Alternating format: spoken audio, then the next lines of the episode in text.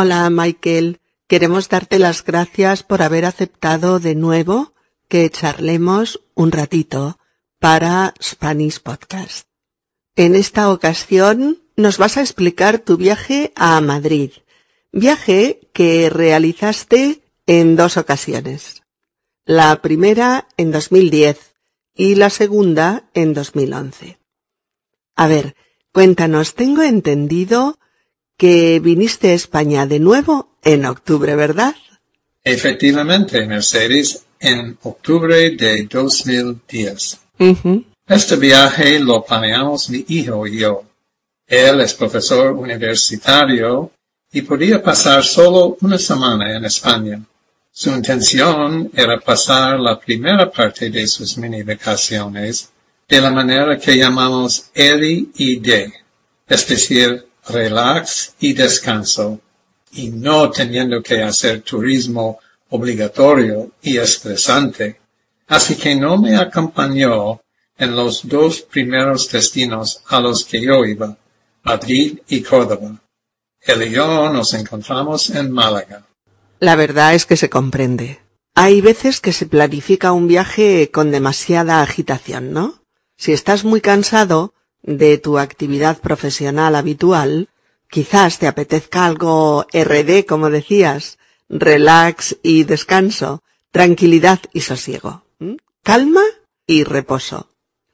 Así pues, volaste tú solo hasta Madrid. ¿Cuántos días estuviste esta primera vez? Tres días. Me alojé en un pequeño hotel a medio camino entre la Gran Vía y la Puerta del Sol. Mmm, supercéntrico.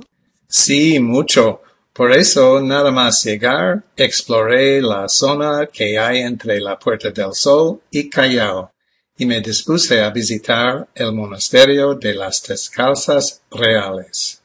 Ah, sí, el convento de las Descalzas. Está en un edificio muy bonito, un antiguo palacio donde residieron Carlos I e Isabel de Portugal.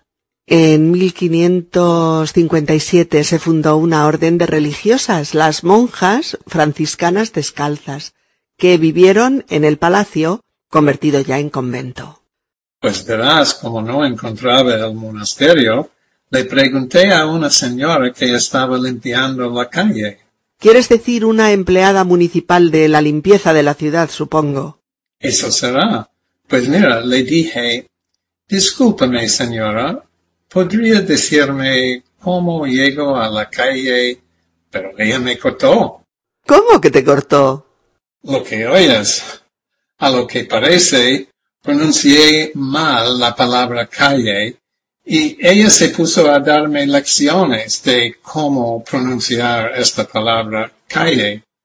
Pero no fue nada condescendiente conmigo, pero nada en absoluto. Básicamente, intentaba decirme que si iba a hablar español, debía intentar, como mínimo, pronunciar las palabras correctamente. ¡Qué fuerte! Bueno, qué fuerte y qué desagradable, ¿no? Te aseguro, Michael, que eso no es lo habitual.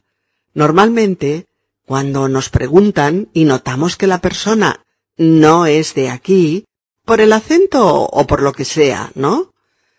Te pones en disposición de entender que tenga fallos, que pronuncie mal, o que tengas que hablarle despacio para que te entienda. Pero ponerte a dar lecciones de pronunciación a una persona extranjera que está haciendo el esfuerzo de expresarse en castellano me parece bastante poco amable y poco correcto, la verdad. Pero es así. En todos sitios hay gente desagradable y poco dispuesta a echar una mano a quien lo necesite. De todas maneras, a mí también me ha pasado algo parecido en Londres, solo una vez. Y la verdad es que me sentí bastante mal.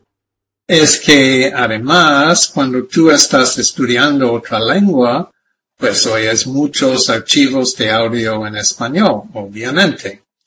Pero al trabajar los audios tú solo, pues Lo más probable es que repitas mal una determinada palabra una y otra vez.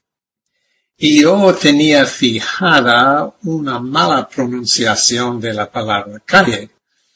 Me parece que esa tarde yo dije calle o calle en lugar de calle. Y eso fue lo que hizo que recibiera la bronca de la empleada municipal.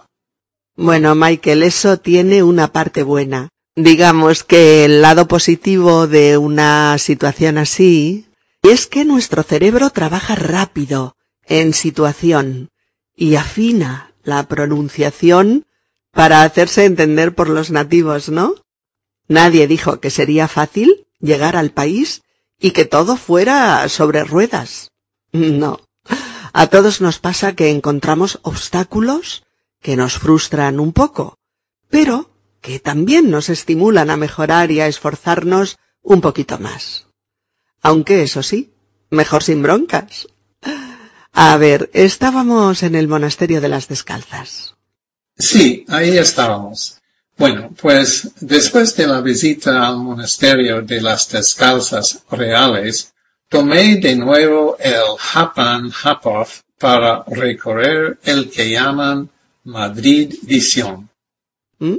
Tengo que aprender a decir Hapan Hapov, como lo dices tú. A ver si puedo eliminar la J.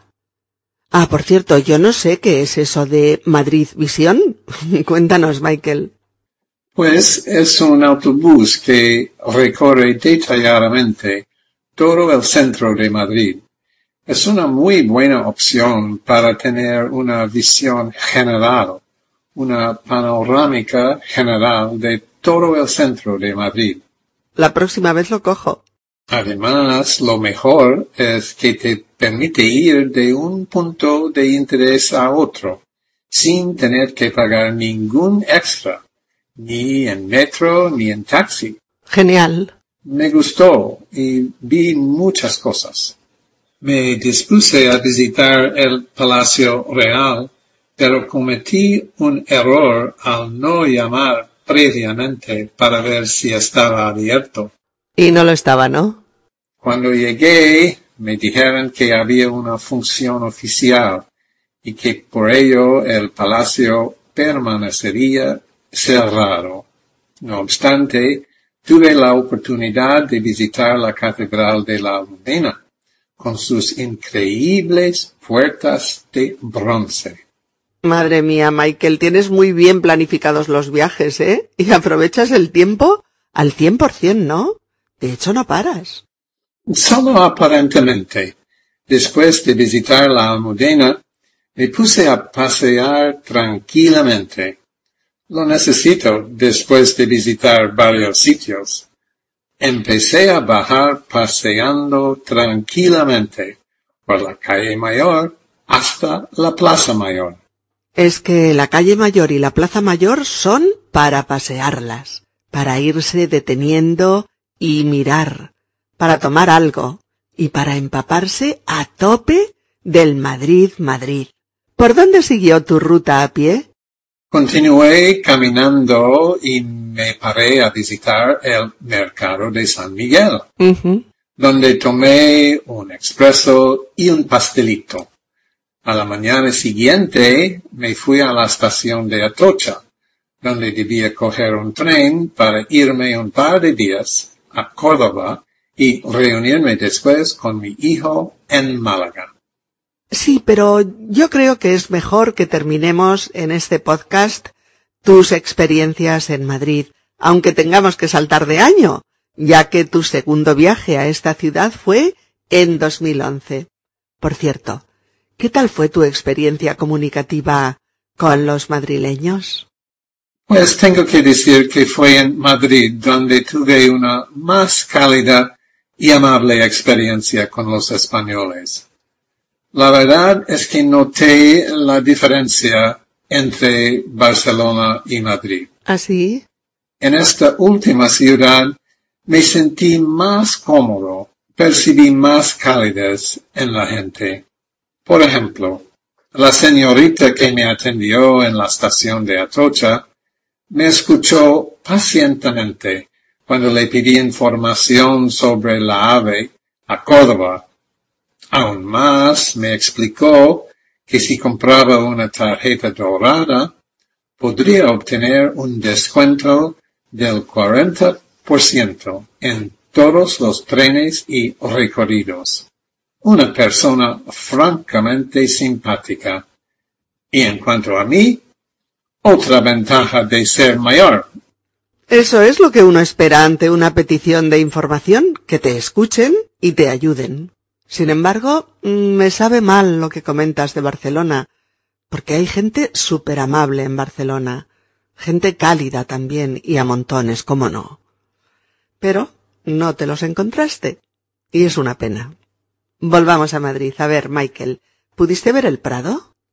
Sí, por supuesto. Visité el Prado y después, al atardecer, como está muy cerca, estuve paseando por el Retiro un buen lugar para pasear y disfrutar. Es verdad, es un sitio magnífico para darte buenos paseos y estar en contacto con la naturaleza. Eh, ¿Hubo algún rinconcito de Madrid que te llamara especialmente la atención o que te gustase muy especialmente? Sí, verás, en cada ciudad que he visitado he intentado encontrar espacios más pequeños que los turistas no suelen visitar. Eso nos gusta a todos cuando viajamos. Por ello disfruté mucho pasando un rato en el Museo Sorolla. Había leído sobre el pintor de la luz. El museo está ubicado en un perfecto y encantador oasis en la ciudad, en medio de bellos jardines y con las habitaciones de la casa en la que el pintor vivió perfectamente conservadas. ¡Qué bien! Hay asimismo una habitación con muchos tipos diferentes de balocines de cerámica. Me gustó estar allí, ver los hermosos lienzos de Sorolla y respirar la serena atmósfera de la casa del pintor. Estoy de acuerdo. Es un lugar que vale la pena visitar, y los cuadros de Sorolla son preciosos, llenos de luz y de escenas luminosas. Bueno, como decíamos antes, en octubre de 2011 vuelves a Madrid. Efectivamente, de nuevo, en octubre.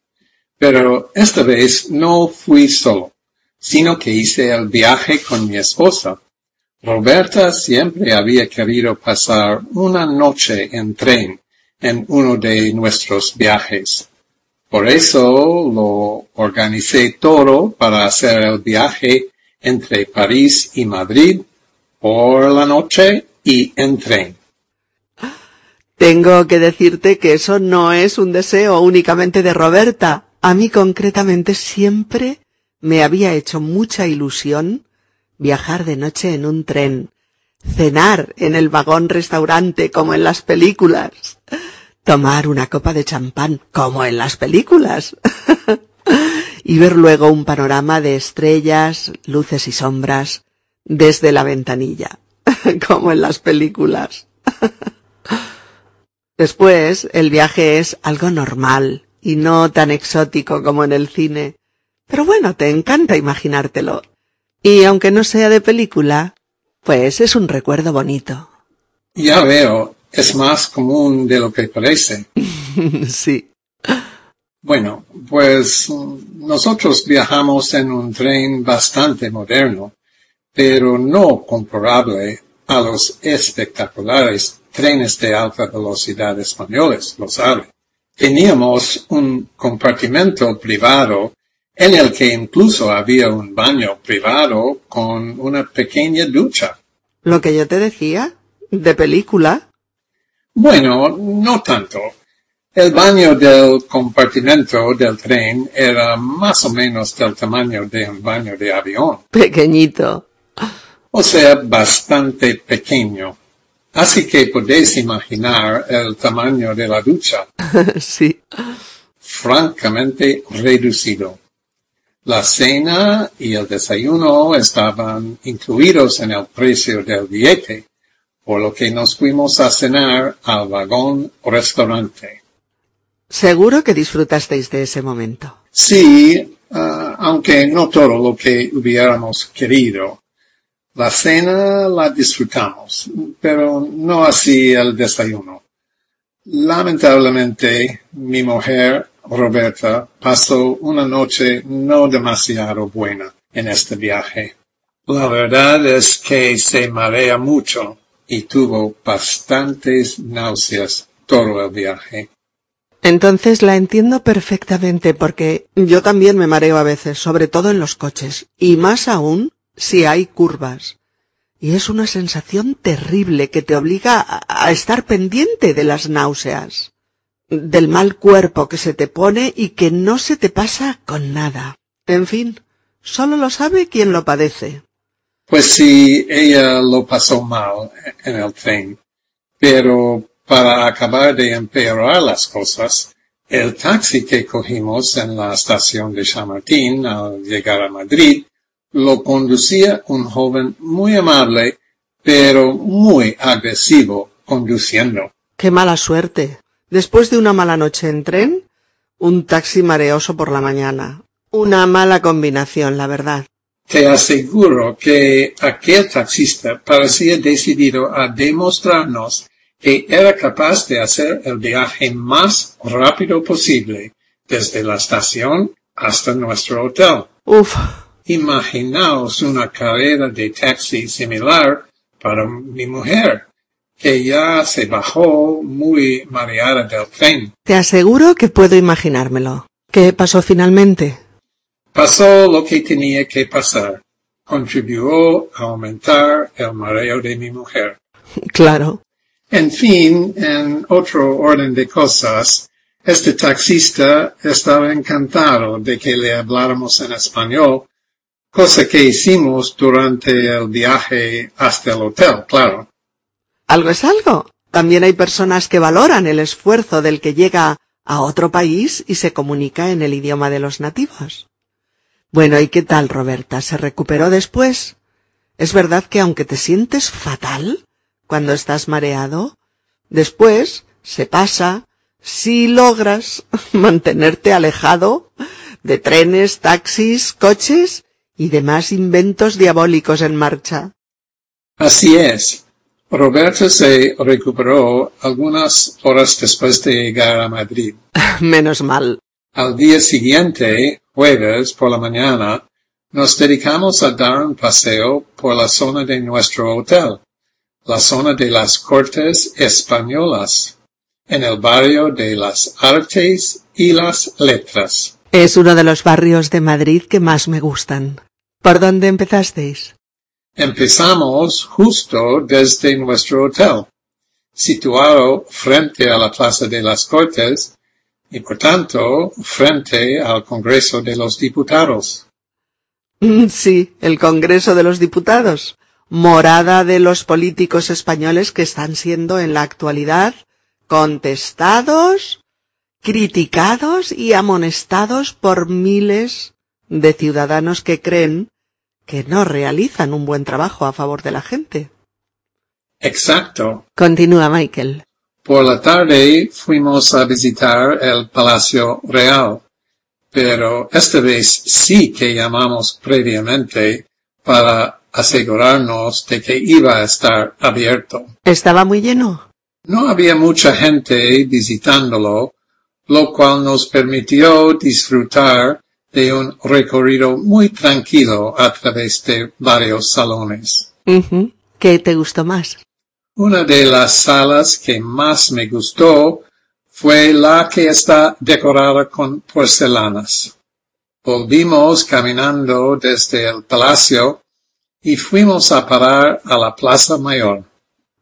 Me encanta la Plaza Mayor, con sus nueve puertas históricas, con su espacio diáfano, con sus terrazas carísimas. no, en serio, es un espacio vivo lleno de encanto. Como estábamos ya muy cerca de la Puerta del Sol, al ladito, llegamos hasta allí para poder degustar algunas tapas de bacalao frito muy rico en un sitio que nos habían recomendado. Eso sí que es saber elegir una buena tapa. Es que esa zona tiene un montón de sitios buenos en los que tomar tapas típicas con un vinito, con una caña, con lo que quieras. Supongo que viste que es muy típico tomar las tapas de pie, en la barra, sin sentarse. Oye, me alegro de que probaras alguna buena tapa de bacalao, son muy ricas. Bueno, Michael, creo recordar que me explicaste que tu esposa y tú queríais visitar Toledo, una preciosa ciudad castellana a la que se puede ir fácilmente desde Madrid. Efectivamente, por eso el viernes nos levantamos pronto para poder coger el AVE, el tren español de alta velocidad, para viajar a Toledo. Qué delicia poder ir a Toledo en el tren de alta velocidad actualmente. Es una suerte. Desafortunadamente, todos los billetes de los dos primeros trenes que salían hacia Toledo estaban agotados. Eso nos obligó a matar el tiempo en la estación madrileña de Atocha. Pero mi mujer aprovechó muy bien ese rato perdido y lo dedicó a comprar recuerdos para la familia y especialmente para nuestros nietos. Es que hace mucha ilusión llevarle recuerdos a la familia y no digamos a los nietos. Pero en otro orden de cosas, déjame preguntarte, ¿qué tal los mareos de Roberta en este nuevo viaje en tren? Pues mira, sorprendentemente, Roberta no tuvo ningún problema de mareos, ni nada similar en el tren de alta velocidad en el AVE. Qué delicia, ¿no? ¿Y a qué se debió? El confort, la comodidad y la estabilidad de este magnífico tren parece eliminar cualquier posibilidad de mareo. Menos mal. Me alegro, me alegro un montón. Y desde luego estoy de acuerdo contigo en que los viajes en ave son sumamente confortables. De hecho, parece que el tren ni se mueve. Parece que no esté corriendo a 310 kilómetros por hora. Increíble. Bueno, ¿y por dónde empezó vuestra visita a Toledo? así como vuestro primer contacto con uno de nuestros pintores más universales, el Greco. En Toledo hicimos una visita guiada por la catedral y pudimos ver muchas pinturas de El Greco. Después volvimos a Madrid a descansar antes de cenar con mi amigo de Valencia y su familia. Mi amigo con el que hacemos intercambio de idiomas desde hace tiempo. Creo que tuvisteis la oportunidad de conocer también Segovia, ¿verdad? Sí, porque además Segovia es la ciudad natal de mi amigo valenciano. Ajá, segoviano de origen y valenciano de adopción. Sí, y tuvimos la suerte de que él y su mujer nos llevaran a Segovia y nos enseñaran lo mejor de la ciudad.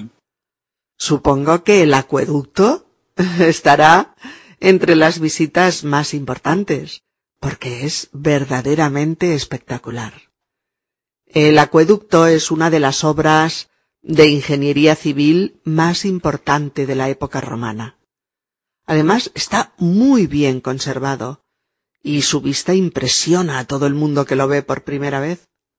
Sí, realmente hermoso, impresionante. ¿Verdad? Estuvimos paseando por toda la ciudad, el acueducto, el alcázar, algunas de las iglesias románicas del barrio, los adornos góticos del exterior de la catedral. Supongo, Michael, que también tuvisteis una jornada gastronómica memorable, ya que la cocina segoviana tiene manjares exquisitos entre sus especialidades. Pues sí, de hecho, poco después de llegar tomamos una deliciosa ración de jamón y de lomo de cerdo en la plaza mayor de la ciudad. Deliciosa, te lo aseguro. Te creo, Michael. y sé que no exageras ni un ápice. Venga, sigue explicándonos tu visita a Segovia. Más tarde nos llevaron a comer al parador de Segovia, que está en las afueras de la ciudad. El parador de Segovia es muy, muy conocido, entre otros, por su famoso cochinillo asado, crujiente por fuera y tierno tierno por dentro. Algo único y exquisito. Como puedes suponer, lo probamos. Probamos el famoso cochinillo asado. Ese y el resto de platos están muy bien, bien presentados, bien elaborados, muy sabrosos, abundantes. Comimos, por ejemplo, unas alcachofas guisadas con virutas de jamón ibérico. Mmm. Excelentes. Unos espárragos a la plancha, muy buenos.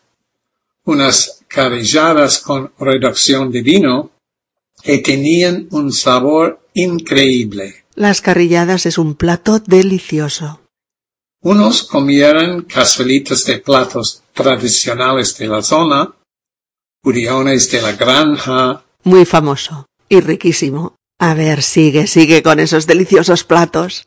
Arroz de matanza, sopa castellana y bacalao.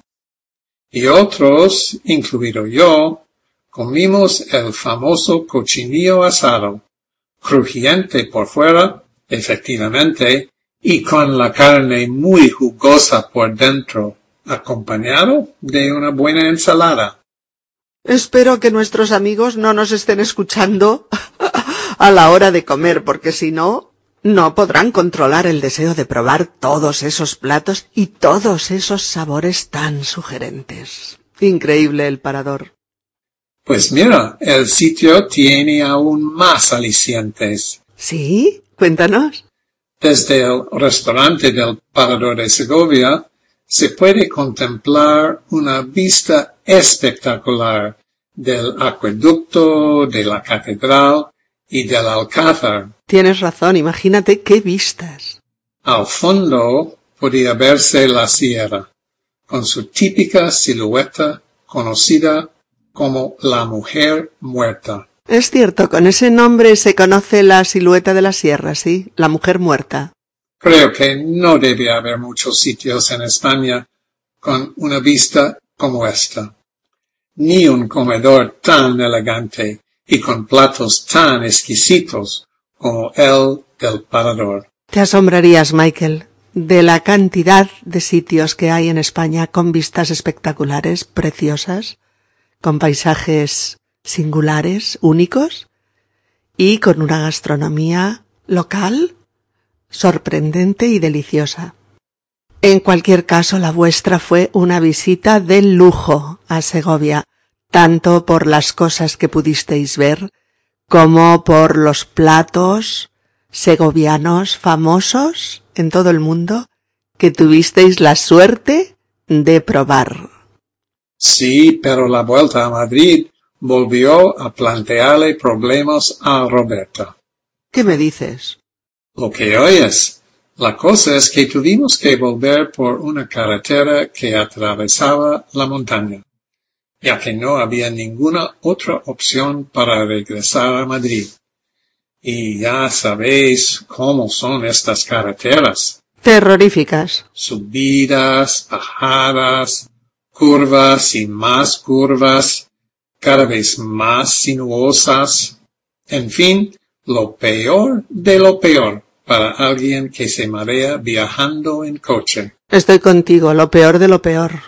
Puedes imaginarte cómo le influyó a mi mujer.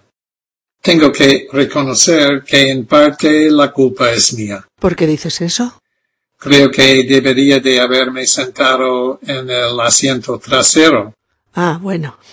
Dejando el de delante para Roberta. Pero bueno, en ese momento no piensas que eso puede ser tan importante. Creo que a Roberta le ha quedado un recuerdo excelente de Segovia, pero un recuerdo muy desagradable del camino de regreso a Madrid y no me extraña. Supongo que cuando llegasteis a Madrid todo cambió. No creas.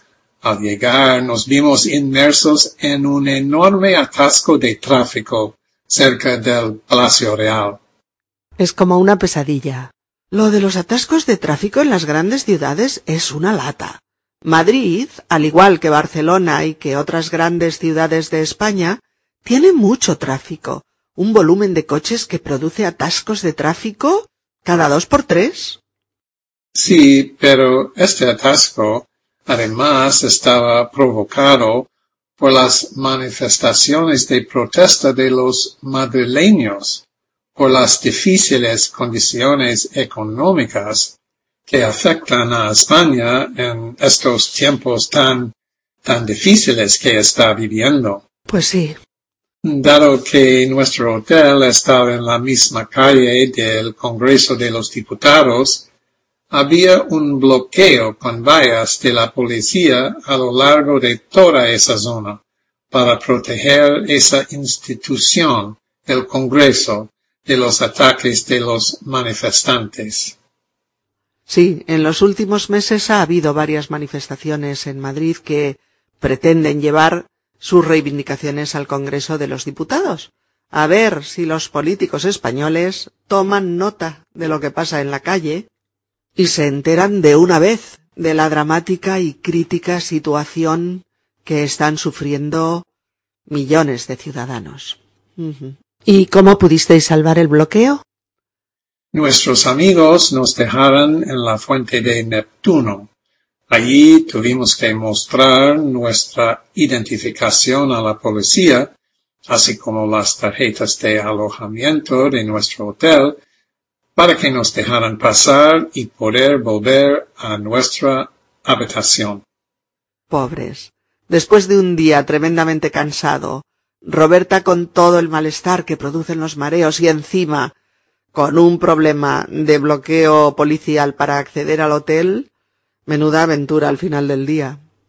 Sí, por eso al día siguiente lo planeamos totalmente diferente. Un día de paseo y tranquilidad, sin transportes.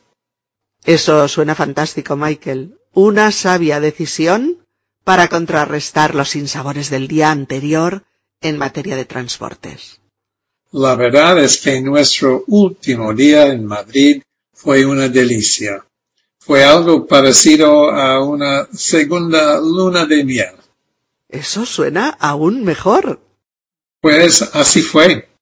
Pasamos el día desplazándonos a pie, sin taxis, ni buses, ni metro, visitando el Museo del Prado y paseando por el Parque del Retiro. Terminamos nuestra estancia en la ciudad con una cena en una terraza al aire libre de la Plaza de las Cortes. Y eso suena óptimo como despedida de Madrid. Me alegro de que Roberta y tú tuvierais un último día tan especial y tan agradable. Michael, nos ha encantado tu relato de tus dos viajes a Madrid. Muchas gracias y hasta muy pronto. Ha sido un placer. Hasta pronto, Mercedes. Bueno, amigos, como hicimos en la anterior charla con nuestro amigo Michael, también hoy comentaremos algunas de las cosas que salen en, en este episodio y que creemos que os pueden ser muy útiles a la hora de encontrar las frases apropiadas para expresar pues una idea o una situación. Empezaremos por resaltar el constante uso que hacemos ambos, Michael y yo, del pretérito indefinido para mm, hablar, para describir aquella situación. ¿Por qué? Todos lo sabéis, porque estamos hablando de una situación pasada hace ya tiempo, eh, sin continuidad de momento en el presente actual y sin ligamen con la actualidad. Entonces vamos a repasar unas cuantas formas diferentes de indefinidos con su correspondiente frase.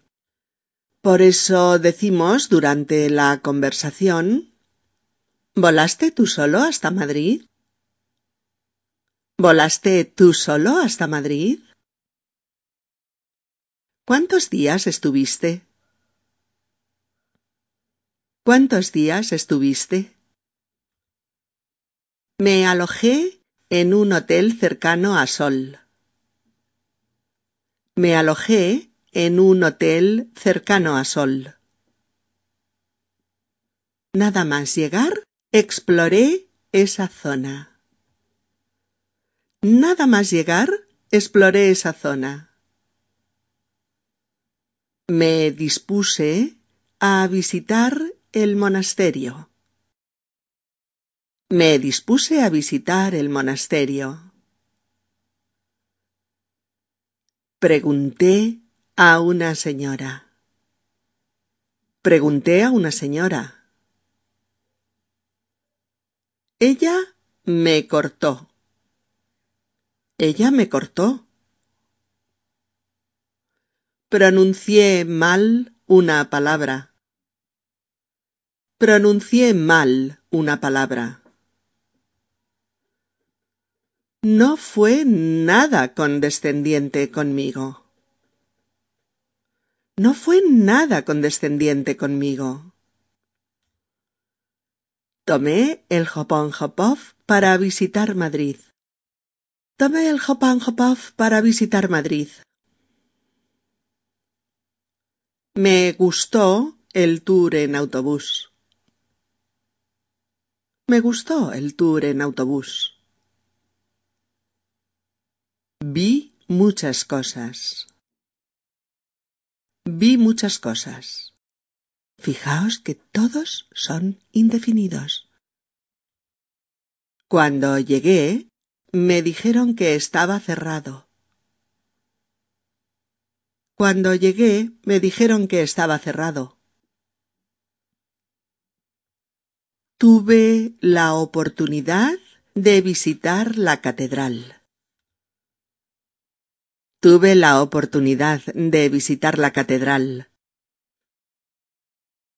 Me puse a pasear tranquilamente. Me puse a pasear tranquilamente. Me tomé un expreso en el mercado de San Miguel. Me tomé un expreso en el mercado de San Miguel. Me fui a la estación de Atocha. Me fui a la estación de Atocha. ¿Los vais viendo? ¿Los recordáis? ¿Qué tal fue tu experiencia comunicativa con los madrileños? ¿Qué tal fue tu experiencia comunicativa con los madrileños? Me sentí cómodo en Madrid. Me sentí cómodo en Madrid. La señorita me atendió muy bien. La señorita me atendió muy bien. Ella me escuchó pacientemente. Ella me escuchó pacientemente. Le pedí información sobre el ave. Le pedí información sobre el ave.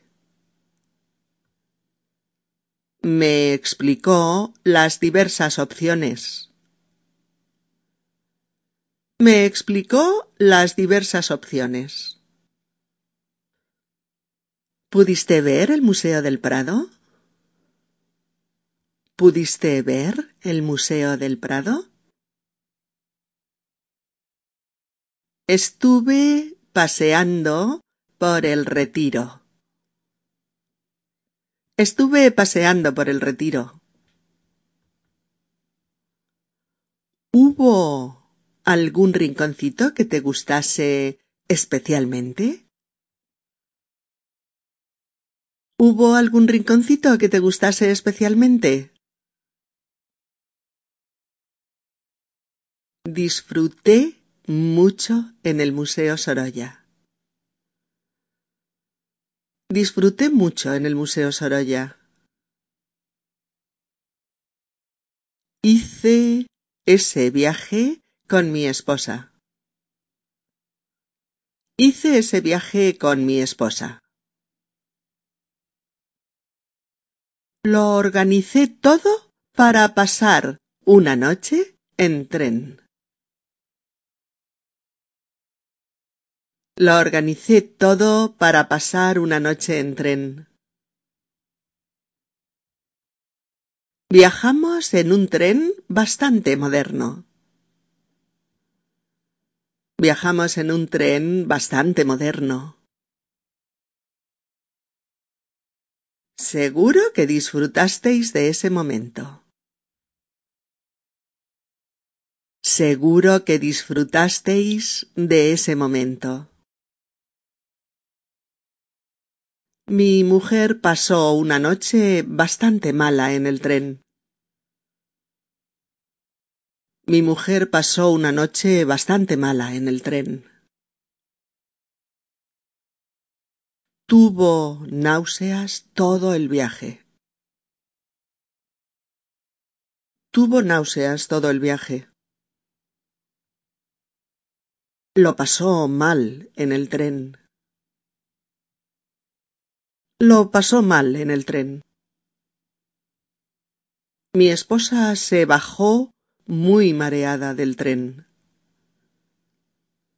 Mi esposa se bajó muy mareada del tren. Ella se recuperó horas después de llegar a Madrid. Ella se recuperó horas después de llegar a Madrid. ¿Qué te gustó más del Palacio Real? ¿Qué te gustó más del Palacio Real? Volvimos caminando hasta la Plaza Mayor. Volvimos caminando hasta la Plaza Mayor. El viernes nos levantamos pronto. El viernes nos levantamos pronto.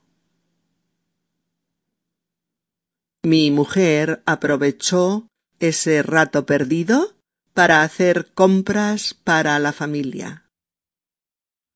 Mi mujer aprovechó ese rato perdido para hacer compras para la familia. Mi mujer no tuvo problemas de mareos en el AVE. Mi mujer no tuvo problemas de mareos en el ave. ¿Ah, no? ¿Y a qué se debió? ¿Ah, no? ¿Y a qué se debió? Hicimos una visita guiada por la Catedral de Toledo. Hicimos una visita guiada por la Catedral de Toledo. Creo que tuvisteis la oportunidad de conocer Segovia. Creo que tuvisteis la oportunidad de conocer Segovia. Estuvimos paseando por toda la ciudad. Estuvimos paseando por toda la ciudad. Tomamos una deliciosa ración de jamón en la Plaza Mayor. Tomamos una deliciosa ración de jamón en la Plaza Mayor. Nos llevaron a comer al parador. Nos llevaron a comer al parador. Probamos el famoso cochinillo asado. Probamos el famoso cochinillo asado.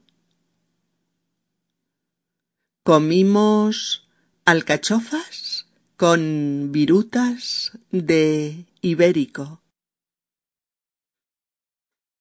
Comimos alcachofas con virutas de ibérico. Tuvimos que volver por una carretera a través de la montaña. Tuvimos que volver por una carretera a través de la montaña. nos vimos inmersos en un atasco de tráfico. Nos vimos inmersos en un atasco de tráfico. Nuestros amigos nos dejaron en la fuente de Neptuno. Nuestros amigos nos dejaron en la fuente de Neptuno. Nuestro último día en Madrid fue una delicia.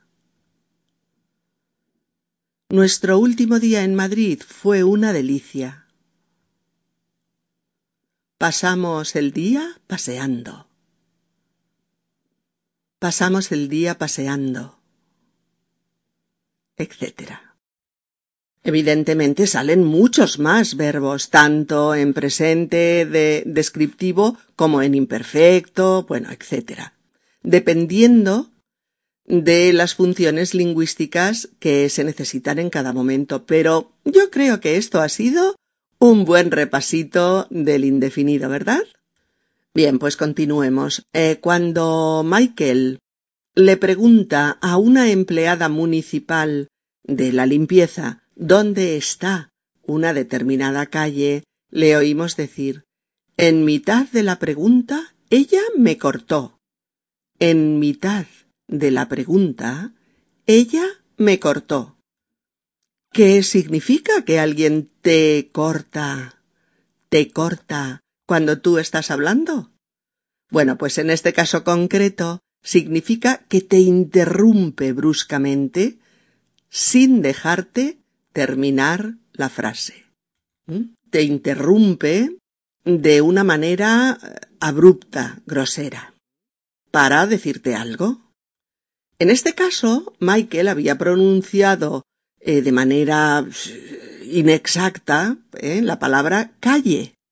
Y justo cuando estaba en ese punto de la frase, estaba diciendo eh, Discúlpeme, señora, ¿podría decirme cómo llego a la calle? Pues en ese momento, esta señorita Rottenmeier se enfadó porque, en mitad de una pregunta educada y correctamente planteada, aquel señor había pronunciado mal la L de calle.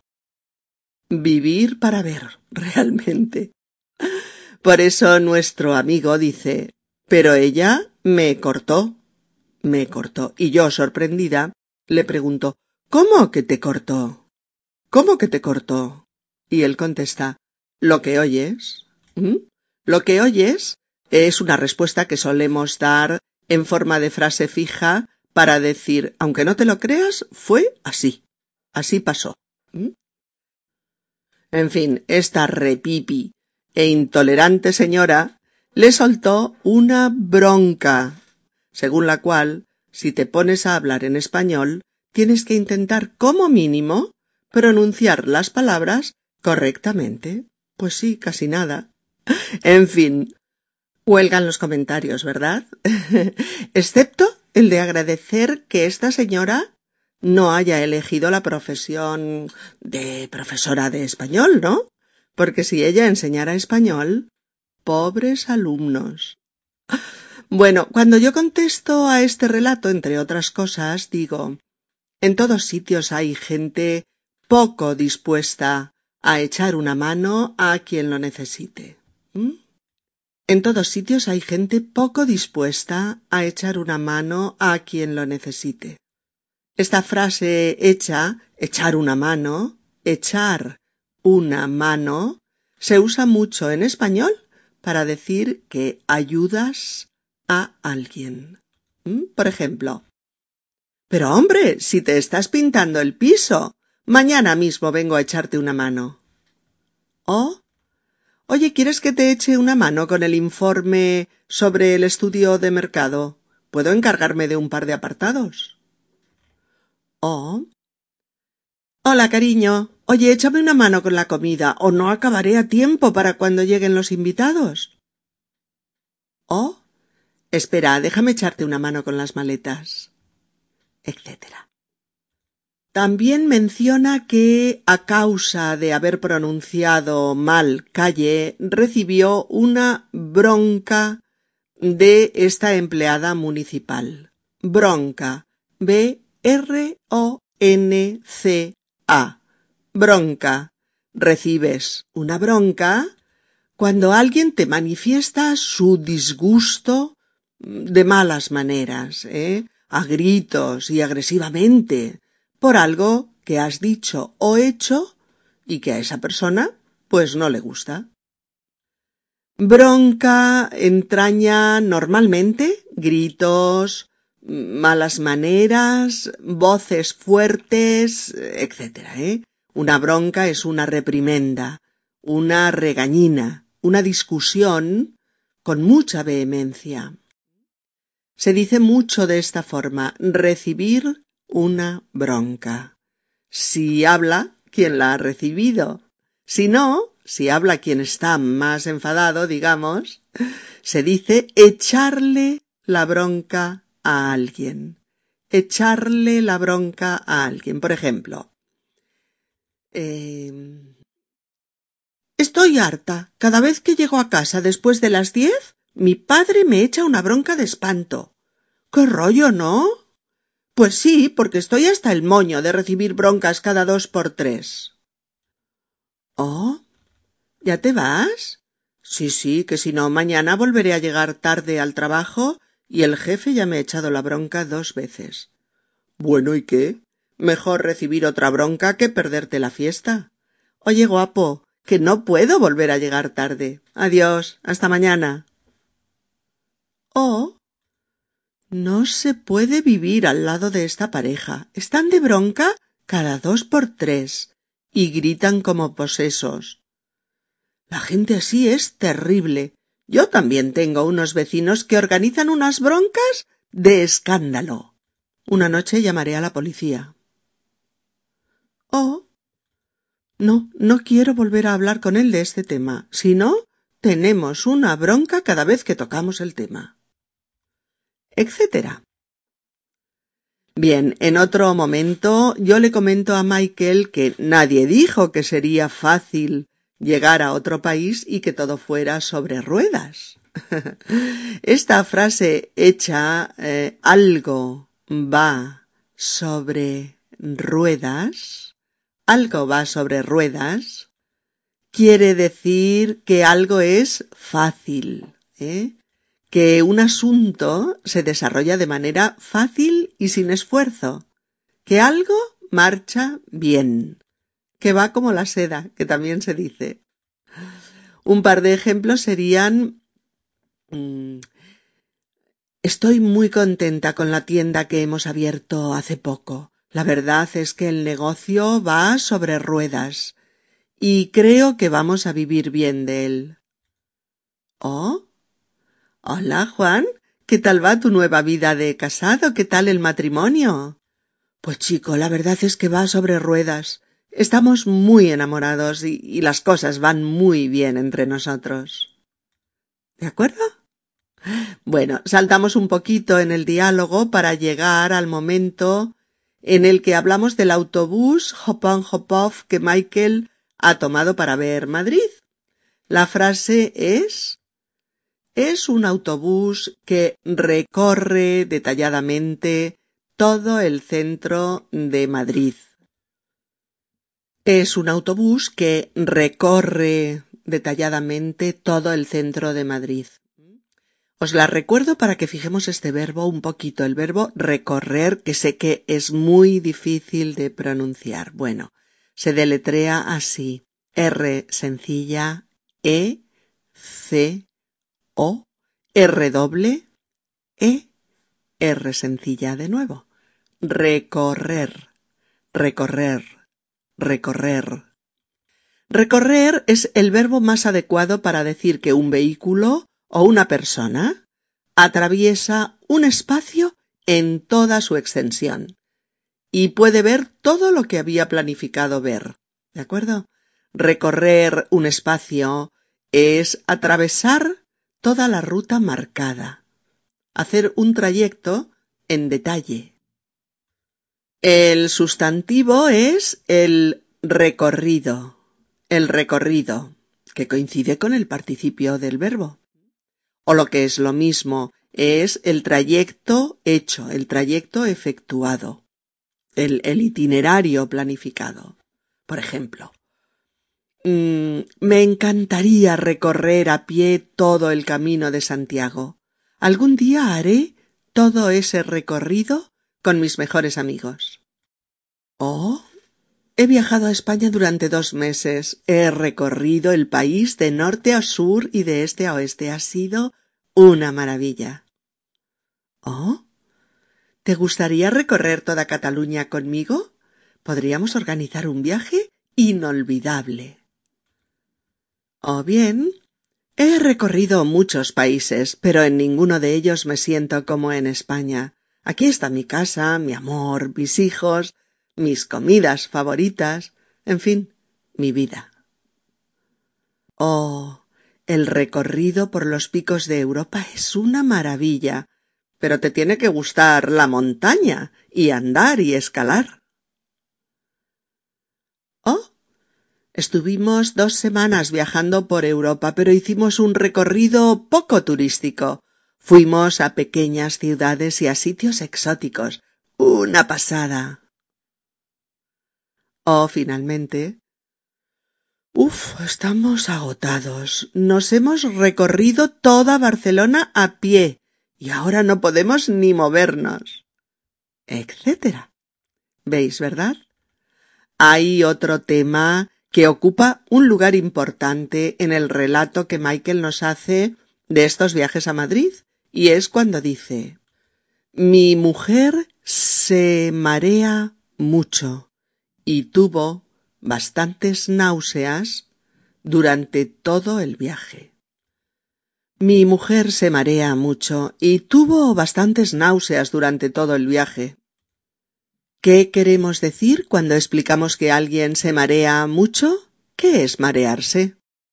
Bueno, marearse puede significar varias cosas. Una de ellas puede ser perder momentáneamente la conciencia. Tú vas por la calle y plaf. Durante un instante te parece que te vas a caer y, no tienes control sobre tu cuerpo. Dices, uy, para, para, que me mareo. Uf, qué susto. También se dice cuando empinas el codo de más, o sea, cuando vas un poco piripi porque has bebido más de la cuenta. Y dices, ayer acabé mareado como una sopa. No puedo mezclar vino, cerveza y cubatas. No puedo. No lo aguanto bien.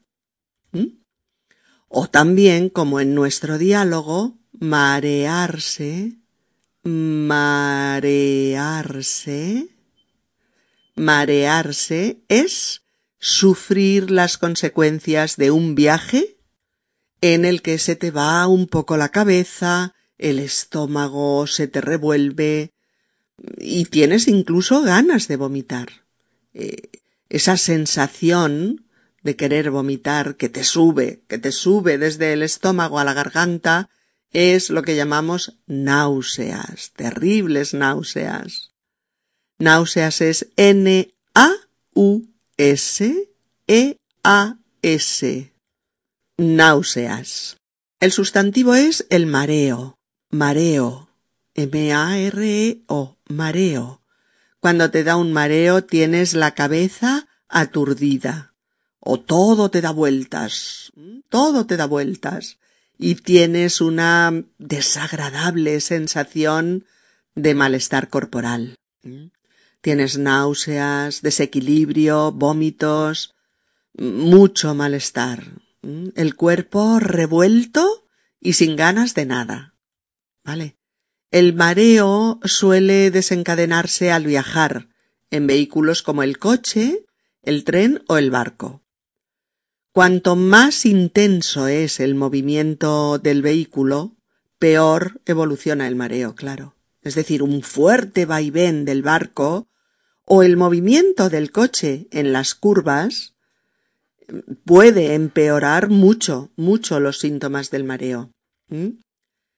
Asociado al mareo solemos decir que se nos ha puesto mal cuerpo.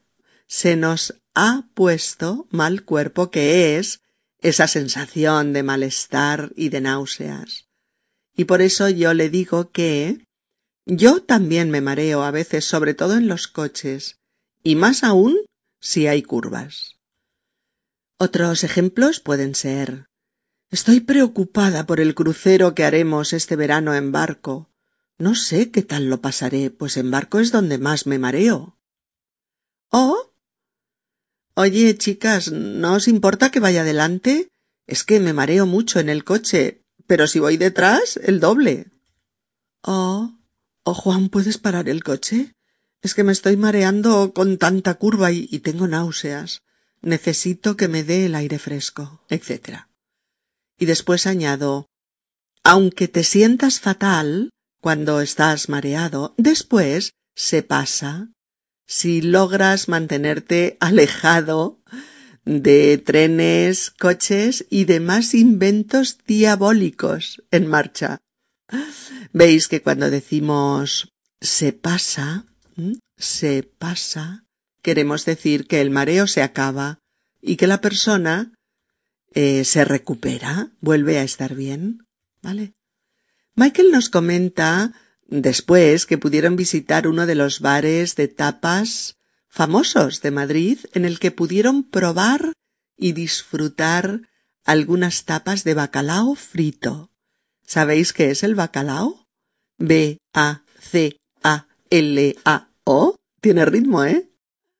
Bacalao. Y cuidadito, ¿eh? No digáis nunca bacalado. no, ¿eh? Porque es bacalao. Es así, bacalao. Bueno, pues el bacalao es un pescado que comemos de muchas maneras diferentes en España y todas buenísimas, de verdad.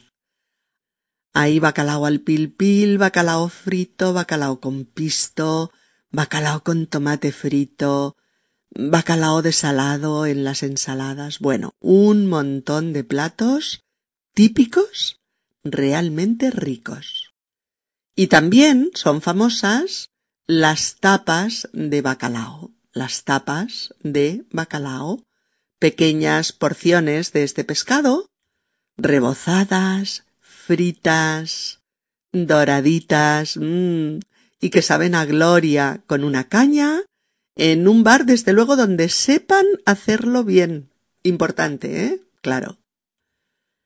Cuando Michael y su mujer van a visitar Toledo, no encuentran billetes y tienen que esperar un buen rato en la estación. Y por eso Michael dice Eso nos obligó a matar el tiempo en la estación madrileña de Atocha. Pero mi mujer aprovechó muy bien ese rato perdido y lo dedicó a comprar recuerdos para la familia y los nietos. Bueno, aquí tenemos una frase que es matar el tiempo. Matar el tiempo, que significa que buscas algo que hacer para no aburrirte y no malgastar un rato eh, en el que no puedes hacer otra cosa. ¿eh? Por ejemplo, matas el tiempo de viaje en el metro pues leyendo un libro o en la sala de espera del médico matas el tiempo repasando tu examen de historia. Es decir, hay un tiempo extra que no estaba planificado y buscamos algo que hacer para darle utilidad. En este caso, Michael y su mujer tenían que esperar necesariamente para coger un tren al cabo de un largo rato. Por lo tanto, decidieron matar el tiempo comprando recuerdos para su familia. Recordad, ¿eh? Matar el tiempo o buscarse algo que hacer para que el rato se haga más corto, para evitar el aburrimiento con una actividad o con una distracción. Bueno, chicos, querría comentar muchas más cosas, pero es que no es posible por una cuestión de tiempo, así que finalmente comentaremos una cosita más del regreso de nuestros amigos a Madrid desde Segovia. Cuando llegan a Madrid, Michael dice nos vimos inmersos en un enorme atasco de tráfico. Nos vimos inmersos en un enorme atasco de tráfico. se vieron inmersos en un enorme atasco de tráfico, es decir, se encuentran en medio de una congestión del tráfico de coches, de vehículos. Eso es un atasco de tráfico, un parón del tráfico rodado, o también se dice mucho un embotellamiento, un embotellamiento. En las grandes ciudades suele haber muchos atascos de tráfico. Hay atascos en las horas punta, hay atascos cuando llueve, cuando hay un acontecimiento deportivo. Bueno, en muchas ocasiones, en muchas, hay muchos coches y hay muchos atascos en consecuencia. Bien, queridas amigas y queridos amigos, hoy lo dejamos aquí, no sin antes recordaros que hay bastantes fotografías sobre Madrid, Toledo y Segovia y sobre algunos más de los temas de los que hablamos en esta conversación. Podéis mirarlas en la guía didáctica, no en la transcripción, ¿eh? Sino en la guía del episodio. En nuestro sitio web www.spanishpodcast.org. Esperamos que hayáis disfrutado este episodio tanto como Michael y yo hemos disfrutado conversando sobre sus viajes.